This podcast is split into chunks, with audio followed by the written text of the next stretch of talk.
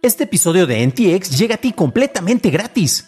Pero si quieres pagar y ayudarnos a continuar con este programa y además recibir episodios sin publicidad, ¿quiénes somos para limitarte?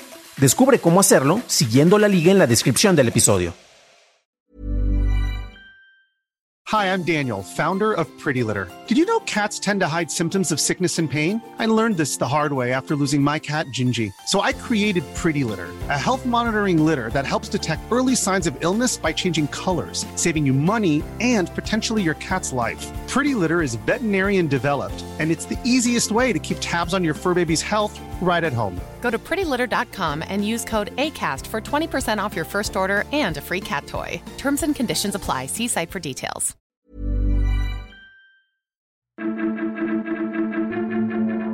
Los riesgos de los implantes cibernéticos. La mayoría de los NFTs no tienen valor y hablemos del Wire Summit. Estas son las noticias de Tecnología Express con la información más importante para el 23 de septiembre de 2023. Amazon anunció que los usuarios de Prime Video en Estados Unidos, Canadá y parte de Europa empezarán a ver anuncios en su plataforma a partir de 2024. Para evitarlo, tendrás que agregar un pago extra de 3 dólares adicionales al mes a tu suscripción de Prime. Actualmente el servicio tiene un costo por la suscripción de 9 dólares si se contrata de manera individual. Y de acuerdo con Variety, se podrían presentar 4 minutos de anuncios por hora como mínimo. El pasado miércoles, Neuralink anunció que busca voluntarios humanos para continuar con los experimentos de implantes cibernéticos. Por su parte, Wire publicó una investigación en donde, tras revisar entrevistas y archivos médicos relacionados a la investigación, se muestra una realidad muy distinta, en donde se registra el deterioro de la salud física y mental de varios sujetos a los que se les hicieron los implantes cibernéticos, en donde se ha tenido que recurrir incluso a la eutanasia para evitar el sufrimiento a varios primates. Por su parte, Elon Musk se ha defendido alegando que estos animales estaban cerca de la muerte y que las causas no tienen nada que ver con los experimentos de Neuralink. ¿Recuerdas los NFTs? Los registros digitales en venta relacionados usualmente a obras de poca calidad artística que surgieron en el boom del 2020? Pues bueno, un reporte publicado por la plataforma especializada en estudios de apuestas y criptodivisas indica que cerca del 95% de los NFTs que se han creado carecen de valor económico, tras revisar la inversión de cerca de 23 millones de personas en estos registros digitales. Es interesante que una firma enfocada en apuestas lance este tipo de estudio, especialmente porque muchos consideraban el gastar dinero en NFTs como una inversión a futuro y no como una apuesta. Y bueno, esta inversión está teniendo resultados sospechosamente parecidos a lo que ocurrió con la burbuja de los Beanie Babies de finales de los 90. El director de la división de juegos de Microsoft, Phil Spencer, respondió a la filtración de más de 100 documentos internos catalogados accidentalmente en un sitio web de un tribunal estadounidense relacionados con la demanda de la FTC en contra de su compañía. Entre las revelaciones se encontraba información relacionada a una Xbox híbrida pensada para la nube y se lanzaría en el 2028, así como una consola de la serie X más barata sin disco duro llamada Brookline. Sobre estas filtraciones, un post en X de Spencer dice que es duro ver el trabajo de nuestro equipo difundido de esta manera porque muchas cosas han cambiado y hay mucho para entusiasmarse mientras que también dijo que compartirán planes actualizados cuando esto sea pertinente. Debido a la proliferación de libros generados por inteligencia artificial, Amazon redujo esta semana sus restricciones de volúmenes limitando las nuevas publicaciones a un máximo de tres por día. La compañía anunció estas limitantes en su foro Kindle Direct Publishing el lunes pasado. Si bien no hemos visto un incremento en nuestras cifras de publicaciones para prevenir el abuso, reduciremos los límites de volumen que tenemos para las creaciones de nuevos títulos, decía este post. Esas fueron las noticias y ahora pasamos al análisis o al reporte, pero antes de hacerlo ya sabes qué hacer. Por favor déjame una calificación de 5 estrellitas en Spotify o en Apple Podcast o un like en YouTube que no te cuesta nada. Hablando de YouTube, gracias a nuestros nuevos suscriptores como Max Bustos. Bienvenido a bordo, camarada. El pasado 21 de septiembre se llevó a cabo la cumbre de Wired en español en la Expo Santa Fe en la Ciudad de México. En el evento se llevaron a cabo foros y conferencias enfocadas en temas de ciencia y tecnología. Para esta edición no tuve oportunidad de estar en muchas de las conferencias, pude asistir a una completa y a otras dos en algunos fragmentos y otro al final de otra por allá, pero pude recabar algunos comentarios de algunos de los asistentes para poder enriquecer mi perspectiva sobre lo que pasó. Entonces no se fíen únicamente en lo que yo vi, sino precisamente quiero compartirles eh, opiniones de personas que asistieron a más conferencias, ¿no? De igual manera, bueno, vas a poder escuchar algunos de los segmentos sobre la, la charla relacionada a podcasting, sobre la cual tengo mucho que decir.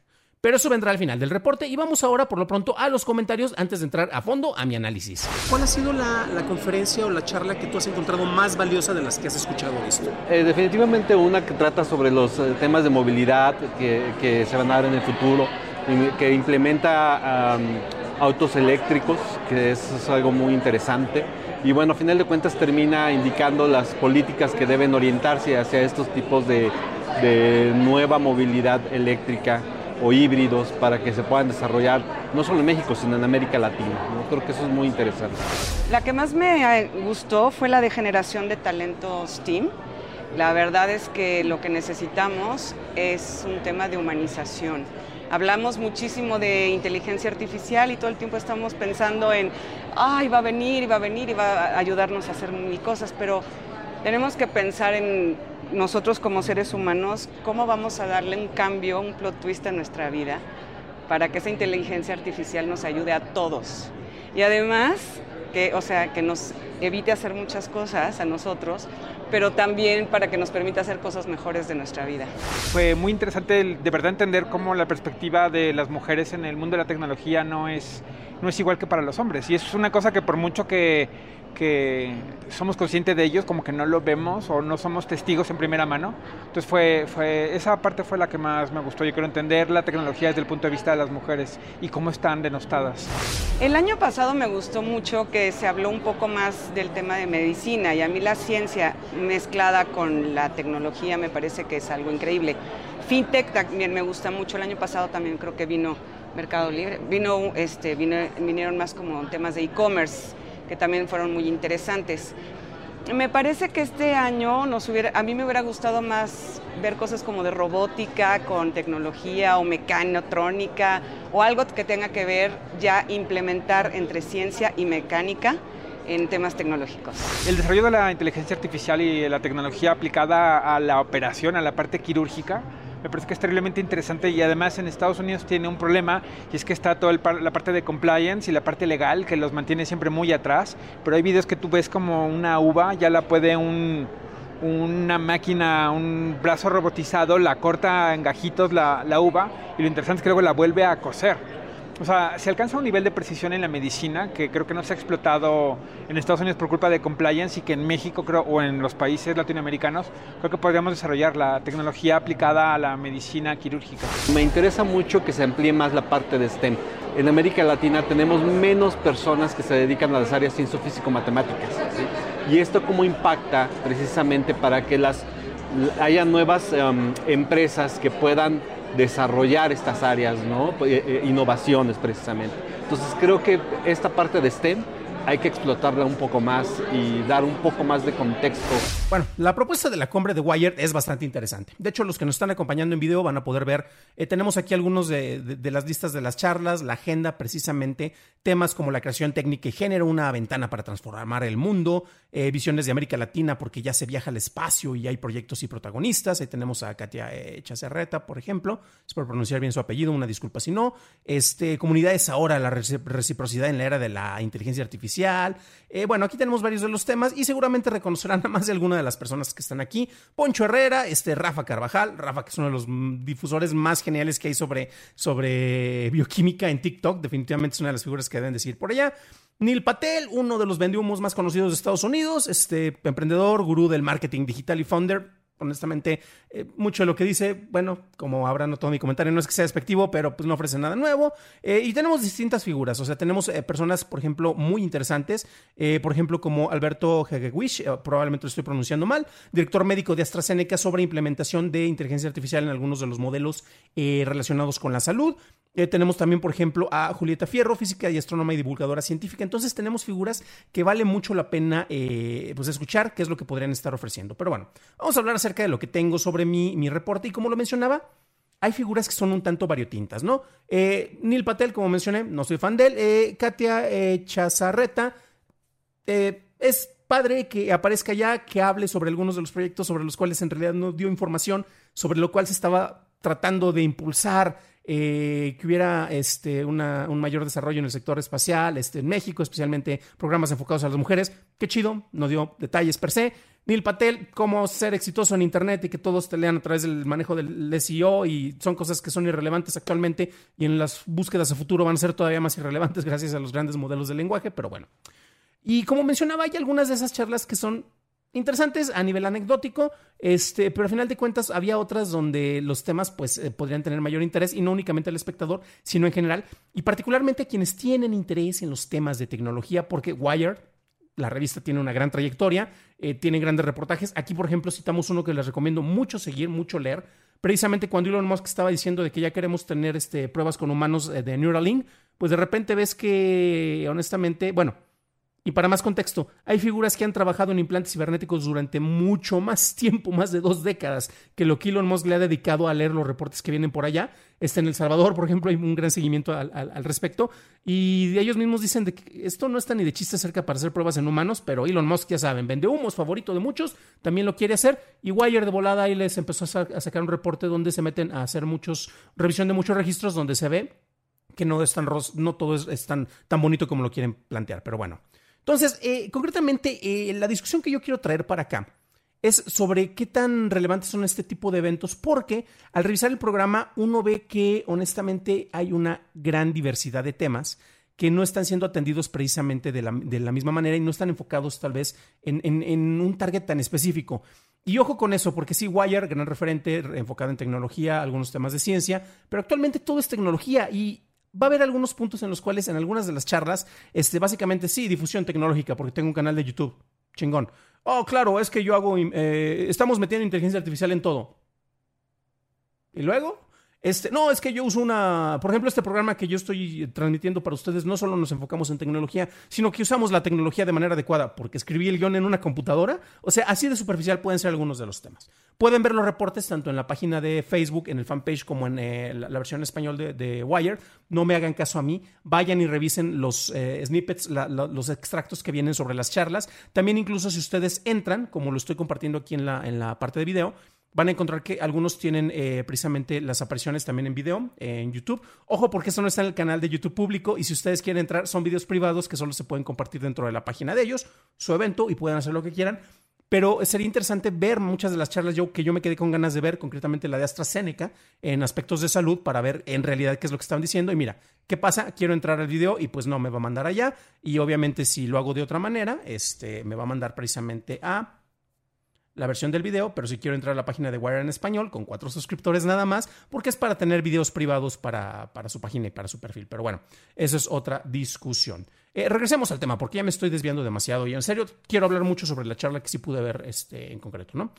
Eh, les mencionaba que en sí eh, yo creo que el evento fue agridulce, hay cosas muy positivas, que bueno que se está teniendo difusión en estos temas no soy fan de la selección que se hizo porque de repente tienes a figuras que yo honestamente no hubiera invitado, pero que sé por qué las están invitando, porque necesitas tener el apil eh, para que esto sea atractivo precisamente para las distintas personas que puedan, que puedan ir. Y como le mencionaba, hablar acerca de tecnología, carajo, hasta tu cafetera tiene tecnología, entonces ya de repente es un tema, es como hablar de todo y hablar de nada al mismo tiempo, ¿no? Y como yo decía, si bien es cierto que la presencia de ciertas personalidades te ayuda a atraer reflectores y por eso las estás invitando, la realidad es que este tipo de figuras poco sirven para darle credibilidad y respaldo a un evento que puede aspirar a tener un mayor impacto.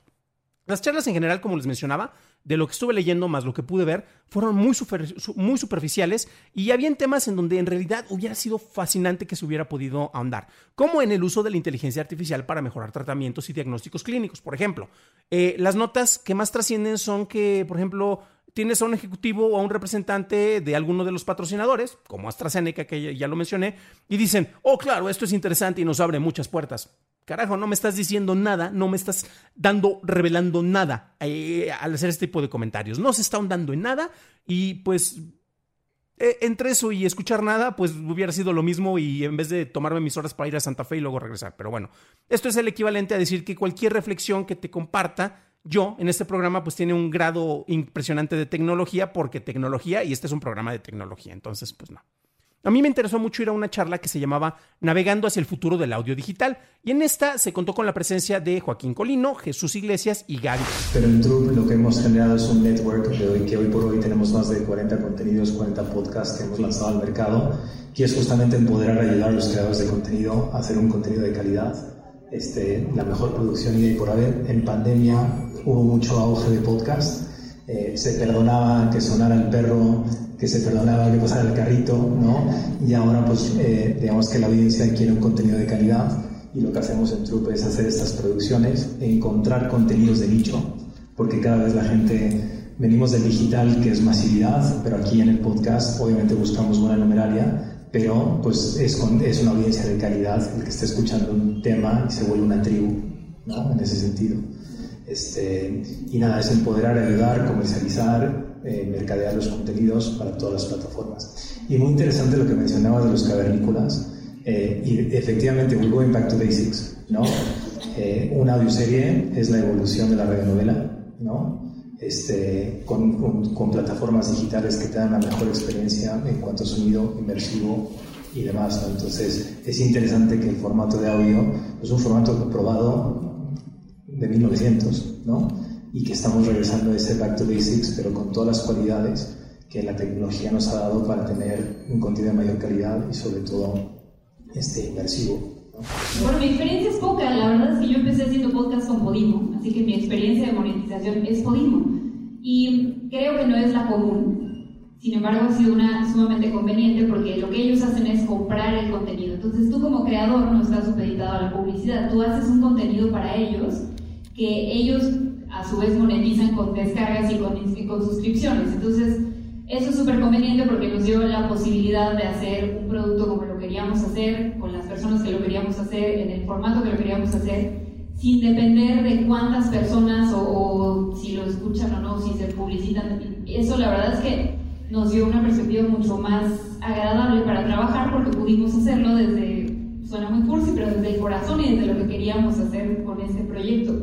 En cuanto a las comunidades que nos escuchan, es muy divertido porque yo tengo un programa de radio que es de, cine y el público de ese programa o el público de La Corneta, que es el programa en el que estoy, son muy particulares, son amantes del cine, son gente que va al cine, que tiene hijos que les gusta disfrutar una película, pero la gente que escucha La Caja Negra no necesariamente es fan del cine y eso me encanta. Es fan del misterio, del thriller, del género, o sea, de escuchar historias macabras, de descifrar cosas, no necesariamente de las películas o de sus estrellas. Lo que les interesa es, es como esta atmósfera que nosotros construimos con el podcast.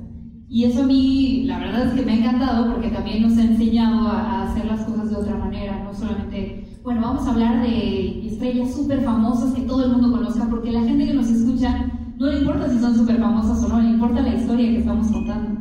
Y eso es, ah, la verdad es que ha sido súper refrescante eh, como comunicadora también, enfrentarme a un público completamente diferente y también retarnos a nosotros mismos a aportarle algo a ese público, que no sea solo lo que viste en el juicio de Johnny Depp y Amber Heard o, eh, la maldición de Glee, todos estos temas que tocamos en la caja negra, sino qué estamos aportando nosotros a estas personas que quieren escuchar un podcast que les provoque miedo, que les provoque misterio. A mí me han llegado muchos mensajes de, ya no sé si quiero ver el, el siguiente episodio porque me da miedo, a pesar de que la verdad es que las dos conductoras somos nos reímos a veces de cosas que no debemos, hemos tenido episodios en que no lo podemos poner, ¿no? Eh, entonces, es, creo una experiencia muy cercana con la audiencia en ese sentido, porque, eh, como les decía, ellos eligen escucharte, no es como la radio o la televisión que prendes y es lo que hay. Ellos eligen ir a ese podcast y descargar ese podcast y, pagar esa suscripción. Y eso a ti también te obliga a elevar tu juego como comunicador. Bueno, en mi caso, la, eh, digamos, que de la semana monetiza de un montón de formas. Este, mm, y todas pues muy amateur en el sentido de crear, o sea, ¿qué puedo yo ofrecer? Este, ¿Cómo? el nacimiento de un negocio. No, no, ha funcionado muy bien, o sea, eh, ¿qué puedo yo ofrecer? Bueno, pues un cine club, entonces todos los miércoles me reúno con una fanbase que me paga mensualmente para que yo hable de una película al mes. ¿Qué más puedo ofrecer? Un book club, entonces todos los meses tenemos una novela, cada miércoles, cada jueves, estos son los jueves, este, yo les pongo los avances, tienen que leer y entonces pues, también hay otra, otra este, publicidad que siempre me llega, este, vamos, he anunciado hasta el perfume de Dualipa, este, y, y, vamos, siempre tratando de no comprometer el contenido base que es la opinión, porque vamos, nunca anuncio una película, sino anuncio Holanda, o anuncio Uber, o anuncio que sea. Este, entonces, va un poco por ese lado. Y luego eh, Podimo, que ha sido esta idea como de empezar a vender contenido, que ya pues me ha vinculado un poquito más a un proceso de, por ejemplo, el, el un libro, entonces hay como ya, eh, digamos, procesos ya más industriales, como en el caso de Podimo, eh, que exigen ya no la improvisación, sino exigen ya algo mucho más este, armado. Y a mí me interesaba precisamente eso, ¿no? porque yo tenía un podcast, sigue estando ahí al aire, lo vamos a remodelar completamente. Este, pero era un podcast en donde yo decía, bueno, voy a hablar de algo, iba pensando en el coche media hora, este, y en, lo que llegaba al, a, la, a, la, producción, este, grababa, y pues grababa lo que me salía del corazón, y era casi sin cortes, y vamos, 40 minutos hablando y luego hablar lo que sea. Este, pero sí es muy interesante el proceso ya de algo muy profesional guionizado. A mí me costó muchísimo trabajo este, el escándalo, porque bueno, pues hacer un guion de media hora pues, son este, pues, 30 y tantas páginas. Entonces al final tienes un libro, tienes 180 páginas de guion, este, en un, eh, que, además no solamente es, porque yo lo que no quería era hacer un wikipediazo, de ya sabes, si me está contando la biografía de Roman Polanski que está en Wikipedia, para que estoy viendo este fulano. Este, yo lo que quería era decirme pues, cosas mucho más tensas y mucho más como pues, de información que no estuviera disponible. ¿no? Entonces, el proceso de investigación y luego tienes el gran reto de narrarlo. ¿Cómo lo narras? Porque no lo puedes narrar. En 1980 nació y ya, adiós, ¿no? Le das swipe up todo, donde sea. Entonces, un poco lo interesante de, estos tipos, de este tipo de formatos es que si algo nos ha comprobado el siglo XXI es que la celebridad rápida, o sea, por ejemplo, TikTok, que tú tengas un millón de seguidores en TikTok, means shit, o sea, nada, nada. O sea, no te, o sea, nadie sabe quién eres, te siguen porque te vieron una vez, te dieron swipe pop, de repente los hace viral, pero nadie sabe quién, o sea, no importa nada, nada, absolutamente nada. El rollo es construir algo en donde la gente vaya siguiendo ya cosas de calidad que tú estás haciendo. Entonces, mientras más calidad ofrezcas, mientras más este, cosas interesantes, mientras tengas una opinión, mientras tengas algo que decir, la gente va enganchándose y ahí está, el, ese es el negocio, tener gente que está dispuesta ah, este fulano va a hablar una hora de lo que sea, voy a estar ahí, voy a escuchar esto, voy a estar pendiente, voy a suscribirme a Podimo, voy a... Entonces, claro, pues ese es, un poco el modelo de negocios de ahora, porque siempre pensabas, ah, este, este modelo de conversión, tiene tantos millones, le pago tanto publicidad, este, realmente eso está un poco cayéndose ahorita. Pero bueno, es muy interesante. La realidad de las cosas es que México está en pañales en esta industria, ¿no? Este, siempre estamos en temas digitales entre 3 y 5 años retrasados con otros países de Europa o Estados Unidos, en donde ya en Europa o en Estados Unidos un talento de podcast podría estar viviendo esto. ¿no? Podría estar viviendo esto siempre y cuando le ponga la consistencia, le ponga la calidad y que perdure el tiempo. ¿no? Se puso de moda, todo el mundo tenía un podcast. ¿no? Eh, todas las cantidades de podcast que hubo, pues ya hubo una caída porque la gente se desesperaba por la calidad, porque tenían que invertir mucho tiempo ¿no? a su narrativa, a la edición, a hacer un contenido de calidad. Ahora bien, hablando de las comunidades, lo que nos asombra a nosotros es que un talento, llamémoslo de host, ¿no? se vuelve amigo de la audiencia. Hay una cercanía nunca antes vista en ningún otro formato, porque como decía Gaby, este, son temas que les interesan. Entonces, como son temas que les interesan, se sienten parte de, se sienten amigos, se sienten la mamá, hay, hay, una conexión muy, importante. Y se hace esa tribu, se hace ese equipo. La audiencia también entiende que si siguen queriendo tener ese contenido, pues tienen que vivir de esto y de que de cierta forma tienen que monetizar. ¿no? Entonces ahí viene la publicidad. ¿no? Pero la publicidad como podcaster, como host, tiene que ser afín, como tú decías, algo afín a ti, no, no dejarte que por más que sea buena la pauta, en, traicionarte a, ti mismo y a tu contenido. Ahora bien, eh, modelos de suscripción, ¿no? Podimo para mí es como decir el HBO de, la música, de, las, de, las, películas, eso es Podimo en el tema del audio. Si no quieres tener una publicidad, pues vete a un modelo donde de esa forma también estás gratificando a tu host para que siga haciendo un contenido. Yo creo que eso hoy en día se acepta. O sea, se acepta y se está empezando a ver más, ¿no? Y en temas de publicidad, pues yo creo que no tarda eh, en, que las agencias de los medios, las marcas y demás despierten ese interés de estar eh, más involucrados en este tipo de pautas. Y no como la radio, pues el, el espoteo, pero es el advertising que tú, Gaby, pudieras, tú, Jesús, realmente hablar de un producto y recomendarlo y que haga sentido con tu contenido. Entonces yo sí creo que va a haber una evolución muy importante en tanto modelos de suscripción, tanto modelos de publicidad y que la audiencia va a aceptar, ¿no? con perdón, este, aceptar que el creador de contenido tiene que, tiene que vivir de cierta forma. Nosotros tenemos un, un, título de terror que se llama Historias de terror antes de, de dormir y la inteligencia artificial nos ha ayudado a que con lo que estamos grabando se lo damos a la inteligencia artificial y automáticamente nos está creando una portada por cada episodio. Que eso antes era imposible, horas, diseño, bla, bla, nos lo hace.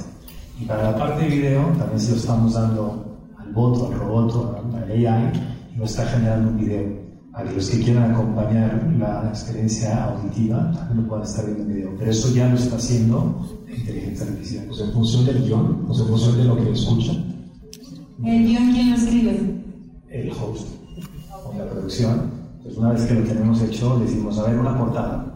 Pues saco la portada en base a eso. Entonces eso nos ha dado a permitir hacer eh, mucho más... Eh, rápido el contenido en cuanto a diseño, pero también darle a la audiencia una experiencia completamente diferente. Y en vida igual. Entonces te acompaña una imagen. Entonces creo que tiene sus riesgos. Acaba de ser el zombie del AI y todo esto que está sucediendo. Hay que saber utilizarla y sacarle provecho. Pero yo pienso, agregando eso que acabas de contar, y cuando le preguntas quién escribe el guion, hay algo que la inteligencia artificial nunca va a poder reemplazar de nosotros, y es que somos contadores de historia.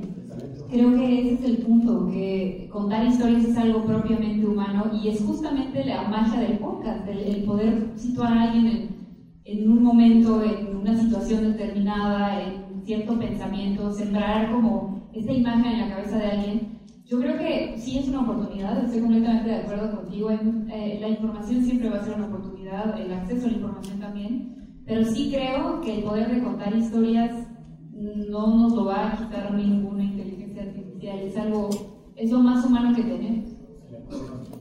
Sí. Sí, estoy de acuerdo. Eh, siento que, vamos, de entrada, aunque no sea una oportunidad, lo tenemos que aprender a usar porque no, eso no, no, no, no se va a detener, pues. Entonces, hay que tratar de sacarle el mayor provecho. Estoy de acuerdo, digamos, un poco la inteligencia artificial, la disyuntiva que nos pone es eh, digamos, es algo que aprende de todo lo que ya está hecho. Entonces, no va, al menos ahora, por ahora, no puede crear nada nuevo, cosa que es alentadora. Eh, pero sí, eh, digamos, dentro de la medianía, pues va a poder crear cosas medianas que, pues, a lo mejor alguien que vive de hacer cosas como este, muy funcionales, pues a lo mejor sí se ven problemas.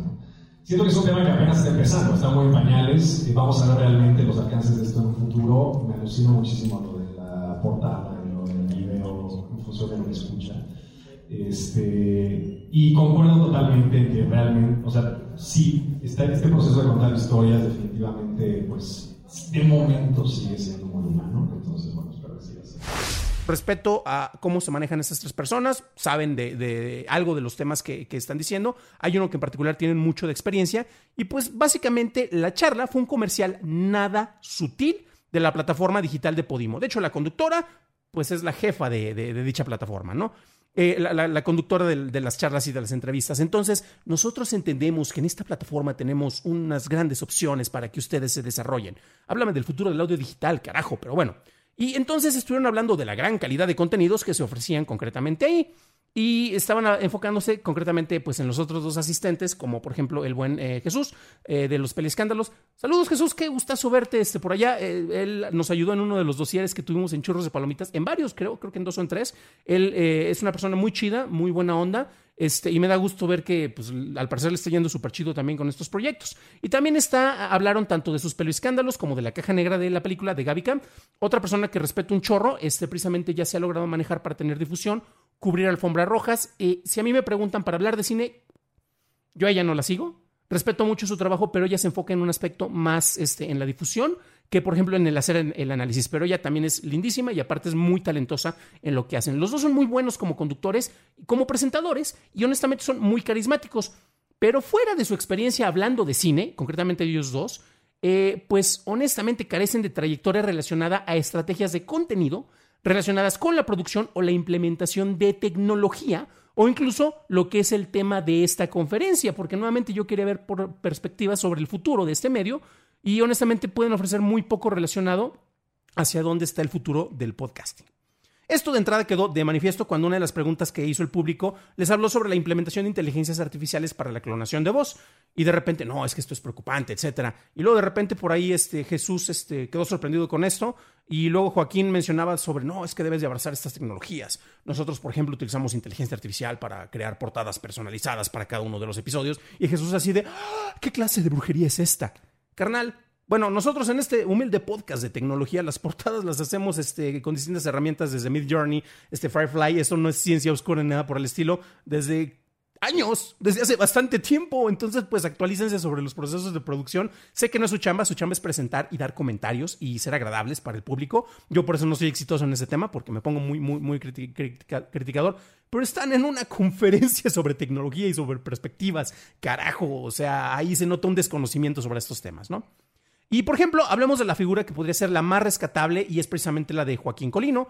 Eh, no quiero hablar mal de él porque tal vez algún día le voy a pedir chamba, no sabemos. Y ha trabajado en Disney y en Warner, en Condé Nast. Y honestamente creo que porque estuvo trabajando en Condé Nast es por lo que le pidieron que eh, se presentara en esta, para que diera una conferencia o le ofrecieron el espacio. trabajó también en Televisa y actualmente se desempeña como el CEO de Troop, haciendo contenidos de publicidad, este, desarrollando. Y también ahí te meten mucho el speech de gracias a analíticas y tecnología podemos predecir, bla, bla, bla, bla, bla, bla. Eso no dice absolutamente nada, es pura eh, puras cosas que honestamente es para pantallar rancheros, ¿no? Y miren que yo soy de rancho. Desafortunadamente, las respuestas que se tuvieron tanto a esa pregunta, que solo, solo hubo tiempo para esa pregunta, yo sí quería hacer preguntas más molestas, eh, más incómodas, como algunas que voy a hacer ahorita, que solo me van a estar escuchando ustedes, a menos que alguien les pase los audios. Y pues honestamente yo también noté mucho palero en la conferencia, así como, wow, wow, programa, uh, uh, uh, los fans de los distintos sectores pero no había una visión crítica ni siquiera por parte de los espectadores y desde luego menos por los mismos presentadores, porque todos traían una línea muy clara de vamos a hablar de lo bonito que es la plataforma de Podimo, eh, de la cual no quiero hablar mal porque en su momento apliqué para trabajar con ellos y obviamente fui bateado, por, por eso sigo de podcaster independiente, pero bueno, es otra historia, ¿no? Entonces, y no, no por eso les guardo ni resentimiento ni nada, ¿eh? No crean. Pero bueno, em, el nivel de la discusión concretamente fue bajo. Y esta presentación me dejó muy en claro que la charla iba para públicos más de aficionados que de conocedores. Entonces, tal vez por ahí hubo un error de mi parte asumiendo que podría haber algo más enfocado en el título de la charla. Iluso de mí, ¿verdad? Pero bueno. Y es que en la misma, si se sigue hablando de que el podcast es el medio más democrático o de cómo es una, se puede hacer una producción muy fácil y que al principio tú te grababas en un closet y pero ahora te debes de profesionalizar, híjole mano, en serio, como dicen, este, créeme Gandalf, yo estuve ahí hace, ¿qué? Tres mil años, este, estás repitiendo cosas que vienen desde hace más de 10 años, no estás aportando nada a la discusión. Y en lugar de enfocarte en los desafíos que están presentes ante actualmente las distintas contradicciones que tenemos en el mercado y aparte las contracciones, que son dos cosas muy distintas, pues honestamente no se está aportando nada y al parecer no saben ni cómo discutirlo y no tenían intención ni siquiera de tocarlo porque nuevamente era un comercial de uno de los patrocinadores, ¿no? Entonces, alguna de las cosas, por ejemplo, que yo les quería preguntar, pero pues ya cuando vi el perfil dije, ni para qué me molesto, aparte de que pues las charlas iban tan rápido que hubo chance para una pregunta y vámonos, y fue la pregunta que les mencioné, y yo les me hubiera encantado que me respondieran qué onda con eh, la contracción que tenemos actualmente en el mercado. Efectivamente, se están produciendo muchos menos podcasts, lo cual qué bueno porque hubo una producción bastante abundante de muchos contenidos muy malos. Hay quienes dirán que este contenido es muy malo, pero bueno, aquí seguimos. Este, ¿Por qué no hablamos, por ejemplo, acerca de la reducción de anunciantes que afecta directamente la expansión del negocio, lo cual le ha afectado al mismo Spotify? Eh, hablemos de Spotify y, por ejemplo, de los distintos casos de fracasos gracias a los billones de dólares que estuvieron invirtiendo ellos y que no han recibido tantos dividendos porque ellos querían enfocarse en algo que no fuera música. Este, Ah, del mismo dominio que tenemos ellos y de los problemas que para que tu contenido sea descubierto cuando si no estás en Spotify es como si no estuvieras, especialmente cuando estás en plataformas como la de Podimo. Esas preguntas seguramente ni me las hubieran logrado responder bien, viendo el perfil de lo que se estaba dando o no les interesaba, ¿no? Y es que Podimo en sí es uno de los productores... Eh, que se han tratado de especializar, Pero no son los únicos, o sea, tenemos a Dixo de los de la vieja guardia, eh, tenemos este Sonoro, por ejemplo, Podimo, eh, pues tienen leyendas legendarias. Leyendas legendarias ha pasado por no sé cuántas plataformas y seguirá pasando. Es un programa muy redituable que tiene un nicho muy fiel. Me da mucho gusto por ellos, pero honestamente, pues el tipo de perfil y análisis, o bueno, no, ellos no hacen análisis, se ponen a leer y a contar chistes, este, algunas historias, pues es para otro tipo de público y otro de perfil mucho más general. Entonces, pues de repente este, estamos viendo eh, eh, ese nivel de discusión, pues estas preguntas no hubieran sido respondidas, ¿no? Entonces, se enfocó más en hablar de lo bonito que es nuestra plataforma y miren a nuestros talentos que tenemos a continuación. Y pues esto me deja muy en claro que esta ponencia no tenía un propósito para promover una plataforma. Eh, bueno, más bien ese era su propósito, promover una plataforma y no ofrecer perspectivas como pudo haber sido anunciado. Finalmente, y lo más triste que yo vi en la charla, es que parte de los comentarios se enfocaron a cosas como es que hay mucha originalidad y hay muchas cosas que podemos hacer que no se están haciendo en México. Y si bien eh, uno no quiere que quemen sus ideas en público para que se las puedan copiar, pues esas frases nuevamente son respuestas huecas cuando lo demás muestra que solo hay un, un entendimiento muy superficial del presente del medio, del cual en teoría deberían de estar hablando sobre su futuro. Lo decía ahí el título de la conferencia. El decir que hay cosas que no se han hecho en México, pero en otros países sí, y podríamos irnos por esa ruta, solo muestra que llegan tarde al juego y creen que todavía se puede explotar. Cuando esta es la cuarta oleada del resurgimiento del podcasting y actualmente estamos en una contracción después del boom que tuvimos en la pandemia. Finalmente, esta cumbre es un paso positivo eh, pero dudo mucho que tenga una resonancia fuera del nicho que en sí no es atendido, ya que había, estuvieron tirando temáticas para todos lados, ya que al tratar sobre temas tan diversos, pero con tan poca profundidad, uno puede encontrar detalles más relevantes en un Substack, por el cual te debes de suscribir, de hecho yo tengo mi Substack, donde están las notas del episodio, y no les cobro, por cierto, que al asistir a este tipo de eventos. El caer en sitios comunes como necesitamos incrementar la presencia de mujeres en la ciencia, o otras cosas como debe de haber funciones nativas para IAS en español, o incluso agregarle inteligencia artificial a todo lo que dices, es algo que está de más para la altura que debe de tener este tipo de evento.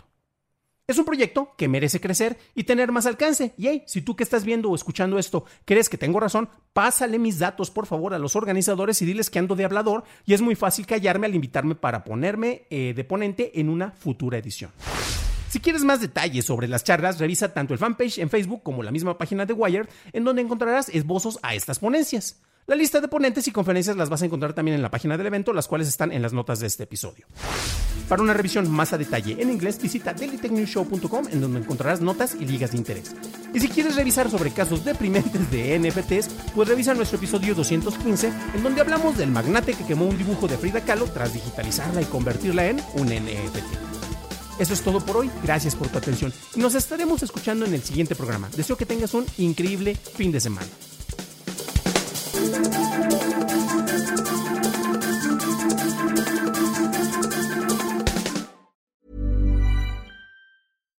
Hi, I'm Daniel, founder of Pretty Litter. Cats and cat owners deserve better than any old fashioned litter. That's why I teamed up with scientists and veterinarians to create Pretty Litter. Its innovative crystal formula has superior odor control and weighs up to 80% less than clay litter. Pretty Litter even monitors health by changing colors to help detect early signs of potential illness. It's the world's smartest kitty litter. Go to prettylitter.com and use code ACAST for 20% off your first order and a free cat toy. Terms and conditions apply. See site for details.